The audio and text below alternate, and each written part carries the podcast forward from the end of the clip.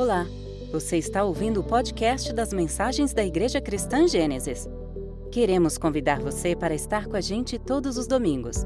Para mais informações, acesse igrejacristangênesis.com. Centrados no Evangelho, amando Deus e amando as pessoas.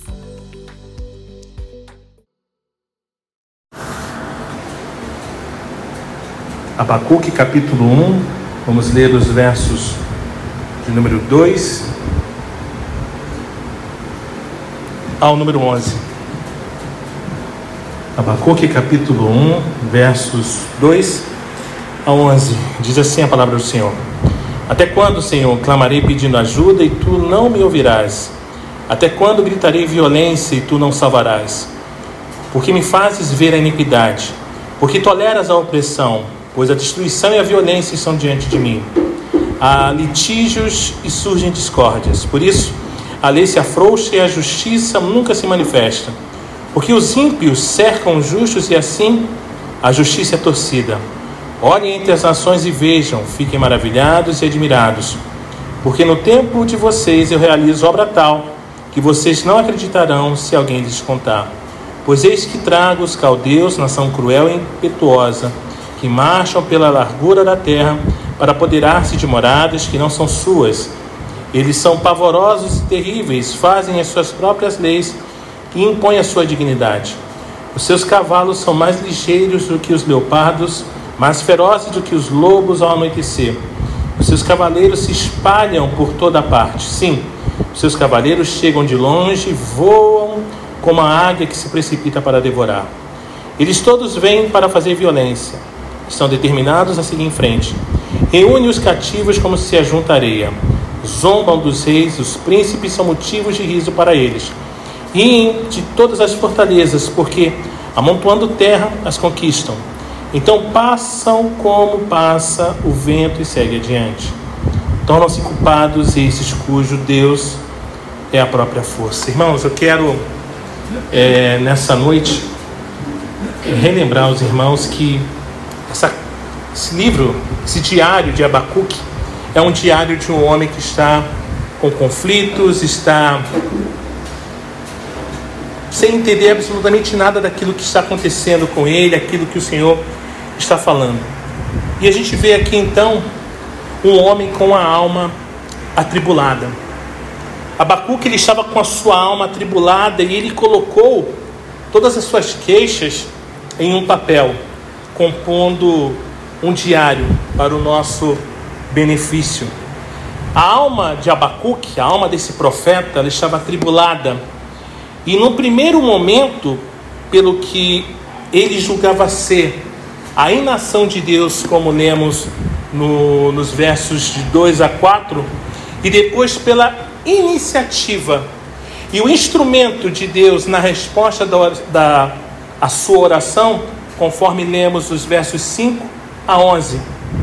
E ainda nesse trecho do livro de Abacuque, que acabamos de ler, dos versos 2 ao 11, ainda falta-nos examinar duas outras realidades que envolviam a vida de Abacuque: a alma chocada do profeta e a alma de Abacuque sendo ensinada por Deus. E é isso que vamos abordar nessa noite. A alma chocada de Abacuque. A alma de Abacuque, além de atribulada, ela ficou chocada. No verso 5 nós lemos: Olhem entre as nações e vejam. Fiquem maravilhados e admirados, porque no tempo de vocês eu realizo obra tal que vocês não acreditarão se alguém lhes contar. Tem gente, irmãos, que é assim mesmo eles simplesmente não acreditam no que Deus revela através dos seus profetas ou através da sua palavra. Profetas, eu digo profetas mesmo, eu não digo profetadas, eu não digo aqueles que falam um monte de lorota porque leram nas redes sociais que hoje é é o divã aberto para as pessoas. Não, eu digo profetas mesmo, homens de Deus, mulheres de Deus. Gente que quando é contrariada mesmo que por Deus, não aceita e tampouco acredita. vivem anos após anos após anos na incredulidade. Mesmo que fartos de evidência, eles continuam assim. De fato, o problema do homem não é a falta de evidência, mas é a sua incredulidade. O problema do homem não é, portanto, cognitivo, mas o coração. Não é intelectual, mas é a sua incredulidade. Por isso Abacuque teve que ouvir de Deus no verso 5: Olhem entre as nações e vejam, fiquem maravilhados e admirados, porque no tempo de vocês eu realizo obra tal que vocês não acreditarão se alguém lhes contar. Irmãos, observem agora o que o contemporâneo de Abacuque, como eu já falei aqui, ouviu do próprio Deus e repassou. Abram suas Bíblias em Jeremias capítulo 25. Jeremias capítulo 25, vamos ler dos versos 1 ao verso de número 7. Jeremias capítulo 25, dos versos 1 ao 7.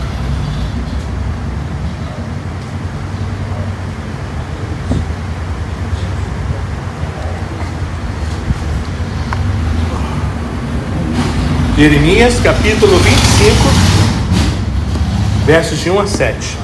Diz assim a palavra do Senhor.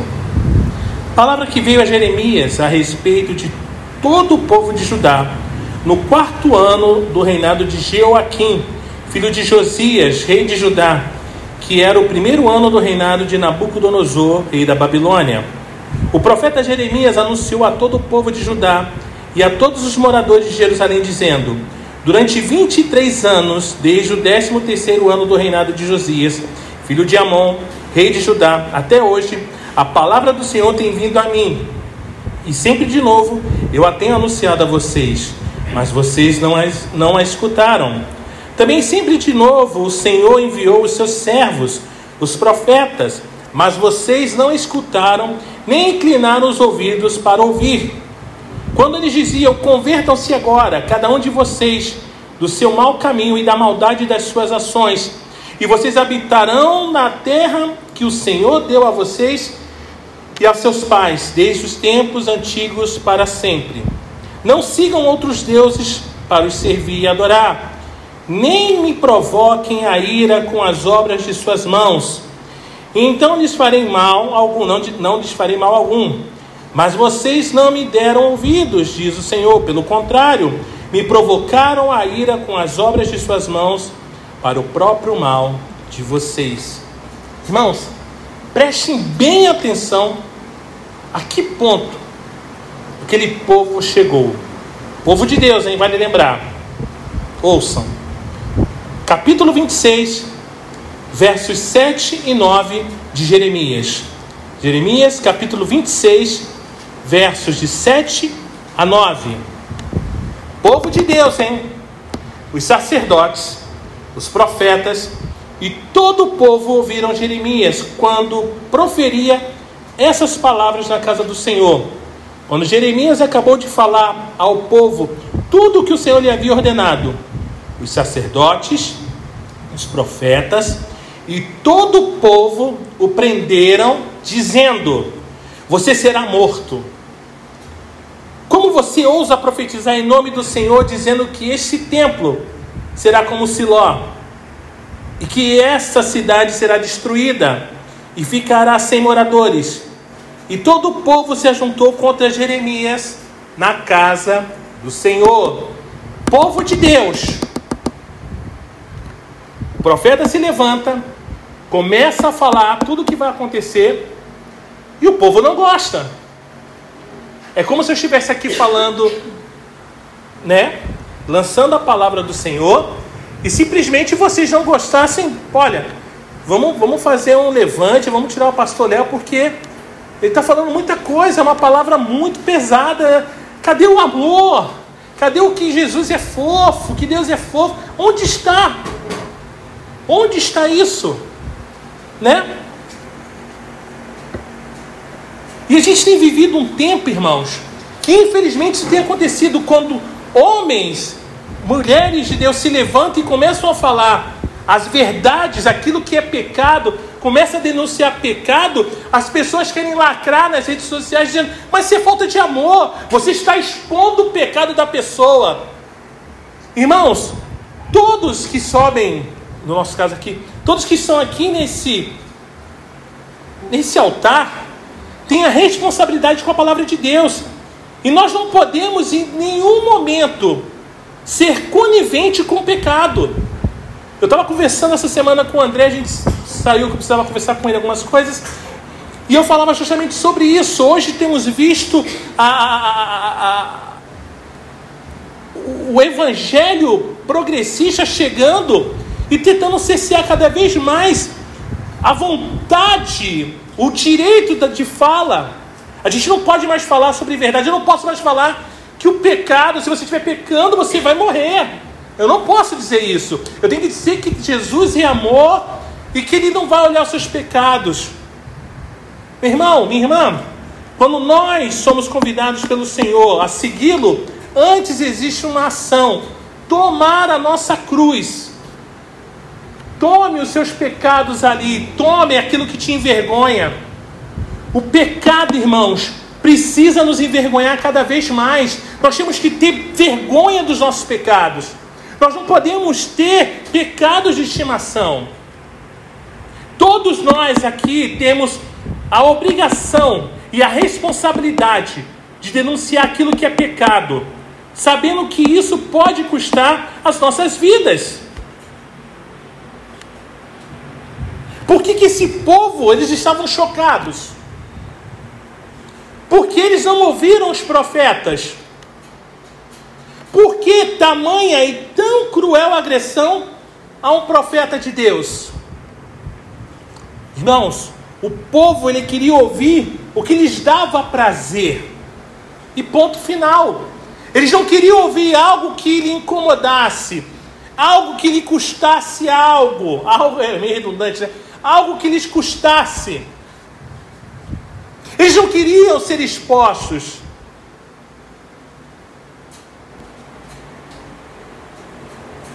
Há um ano atrás a gente te via aquela menininha, né, do PlayStation, PlayStation direto lá nos altares adorando ao Senhor, falando em línguas e tal. E achávamos incrível. Muitos diziam: "Nossa, o céu está aqui, o céu está baixinho".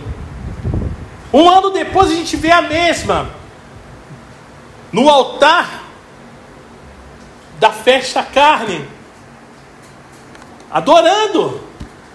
A Deus não. E aí? E eu não posso falar que isso é errado?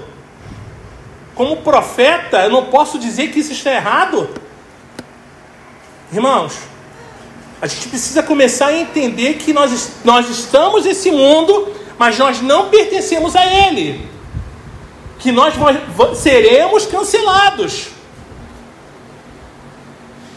Mas e aí, eu quero me indispor, entre aspas? Ou simplesmente vou ouvir aquilo que o povo quer ouvir? Ou melhor, vou dizer aquilo que o povo quer ouvir. Jeremias capítulo 23, versos 16 a 22. Jeremias capítulo 23, versos 16 a 22. Diz assim: Assim diz o Senhor dos Exércitos não deem ouvidos às palavras dos profetas que profetizam entre vocês e que os enchem de falsas esperanças. Falam as visões do seu coração, não o que vem da boca do Senhor. Dizem continuamente aos que me desprezam: O Senhor disse: Vocês terão paz. E, e a todos os que andam segundo a dureza do seu coração, dizem: Nenhum mal lhes sobrevirá. Porque quem esteve no conselho do Senhor e viu e ouviu a sua palavra. Quem esteve atento à sua palavra e a ouviu? Eis a tempestade do Senhor. O furor saiu e o vendaval passou sobre cabe a cabeça dos ímpios. A ira do Senhor não se desviará até que ele execute e cumpra os desígnios do seu coração. Nos últimos dias, vocês entenderão isso claramente. Não mandei esses profetas, mas eles foram correndo. Não lhes falei, não, não lhes falei, mas eles profetizaram. Mas se tivessem estado no meu conselho, teriam anunciado as minhas palavras ao meu povo e o teriam feito voltar do seu mau caminho e da maldade das suas ações. Também não deram ouvidos a Jesus e não darão aos fiéis. Por quê? Porque Jesus não era desse mundo e não veio para dizer o que todos querem ouvir. Nem nós, irmãos. O Evangelho de João, capítulo 5, versos 41 a 44. João, capítulo 5, versos 41 a 44, diz assim: Eu não aceito glória que vem de pessoas. Sei, entretanto, que vocês não têm o amor de Deus em vocês. Eu vim em nome de meu Pai, e vocês não me, recebe, não me recebem. Se outro vier em seu próprio nome, vocês certamente o receberão. Como podem crer, vocês que aceitam glória uns dos outros e não procuram a glória que vem do Deus único?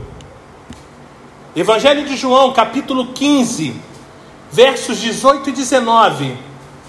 Evangelho de São João, capítulo 15, versos 18 e 19 diz assim: se o mundo odeia vocês, saibam que antes de odiar vocês, odiou a mim. Se vocês fossem do mundo, o mundo amaria o que era seu. Mas vocês não são do mundo, pelo contrário, eu dele o escolhi, e por isso o mundo odeia vocês. Existe um episódio de eu, a patroa e as crianças, aonde o, o Michael e a Jay vão no, no psicólogo, no, numa pessoa que ajuda casais com problemas. E ali a Jay começa a falar os problemas, é porque ele não me dá atenção, ele é desatento, isso e aquilo.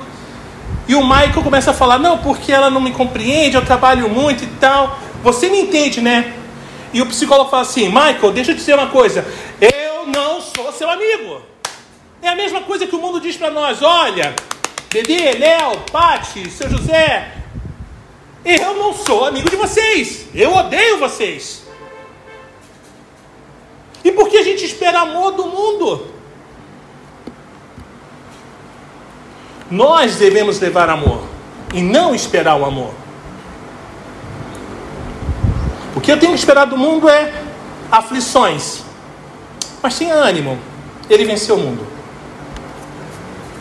O mundo orgulhoso, irmãos, ignora a ação de Deus e não ouve os homens de Deus. De um lado, os babilônicos não viam a mão de Deus na história, criam ser tudo fruto de sua própria força, de sua própria sabedoria e de sua tecnologia. TechPix.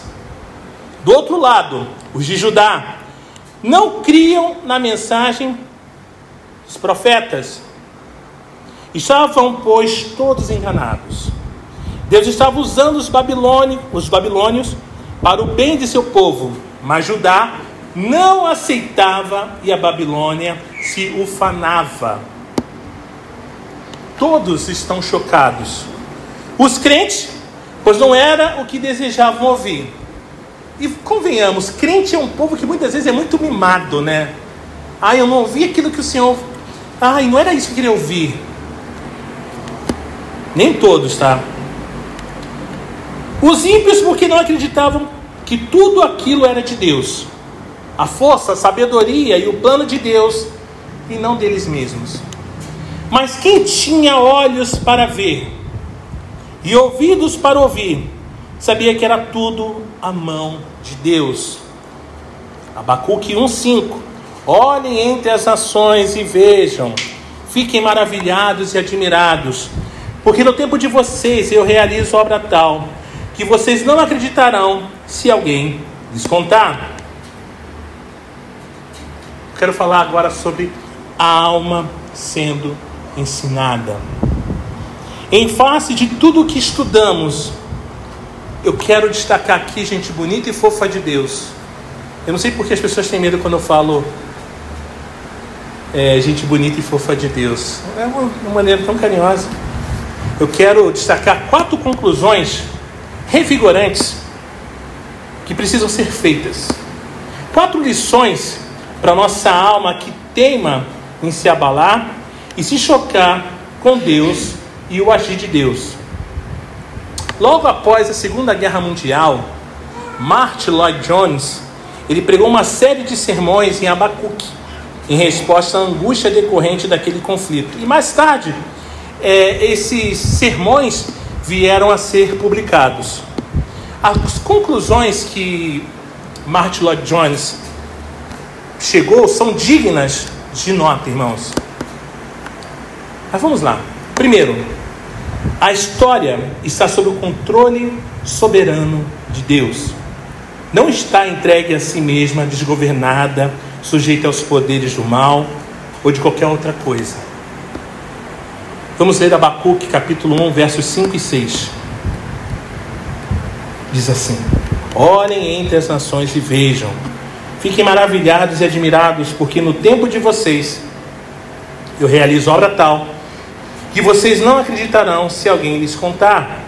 Pois eis que trago os caldeus, nação cruel e impetuosa, que marcham pela largura da terra para apoderar-se de moradas que não são suas. Segundo, a história, irmãos, segue o plano da providência de Deus. Não está sujeita a acidentes, mas a providência do próprio Deus. John Piper define providência como sendo soberania com propósito. Eu lembro que eu anotei isso quando Deli e eu estivemos no Mackenzie, lá em São Paulo, assistindo a palestra do John Piper. Isso é glória. É a glória de Deus na redenção e salvação final do seu povo. Vamos ler o verso 2 de Abacuque 1. Abacuque capítulo 1, verso 12. Não és tu desde a eternidade, ó Senhor, meu Deus, ó meu santo. Não morreremos, ó Senhor. Puseste aquele povo para executar juízo, tu, ó rocha. O estabeleceste para servir de, de, de disciplina. Terceiro, a história se desdobra dentro do calendário de Deus. Nada acontece fora da hora, antes do tempo ou no passado da hora. Abacuque, capítulo 1, verso 5. Olhem entre as nações e vejam, fiquem maravilhados e admirados, porque no tempo de vocês eu realizo obra tal que vocês não acreditarão se alguém lhes contar. Vamos pular mais um capítulo. Abacuque 2, verso 3.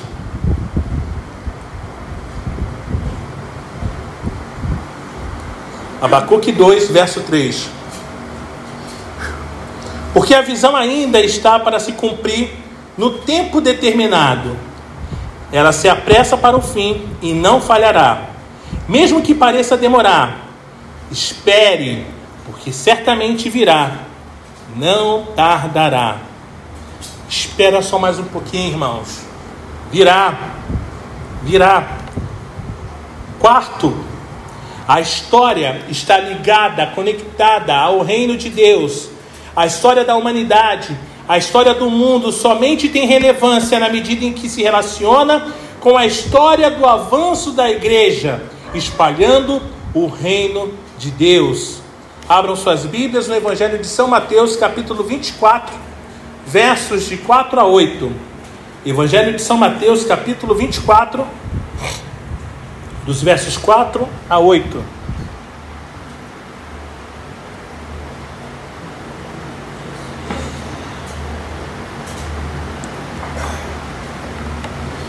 Diz assim: E respondeu Jesus: Tenham cuidado para que ninguém os engane, porque muitos virão em meu nome dizendo: Eu sou Cristo, e enganarão a muitos.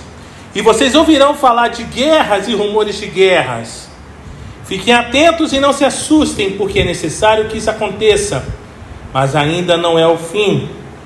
Porque nação se levantará contra nação, e reino contra reino. Haverá fomes e terremotos em vários lugares. Porém, todas essas coisas são os, é o princípio das dores. Puxa, pastor, mas quando será o fim dessa história? Vamos ler Mateus 24, versos 12 a 14. Evangelho de São Mateus, capítulo 24, dos versos 12 a 14. E por, e por se multiplicar a maldade, o amor de muitos se esfriará. Aquele, porém, que ficar firme até o fim, esse será salvo. E será pregado esse evangelho do reino por todo o mundo, para testemunho a todas as nações. Então virá o fim. Portanto, gente bonita e fofa de Deus, nós entendemos que a história ela está sob o controle soberano de Deus. Nós entendemos que a história segue o plano da providência de Deus. Entendemos que a história se desdobra dentro do calendário de Deus e está ligada, conectada ao avanço do reino de Deus, e só terá fim quando todas as nações, e eu digo etnias, grupos não alcançados, tiverem ouvido o Evangelho de Jesus Cristo. Que Deus nos bendiga.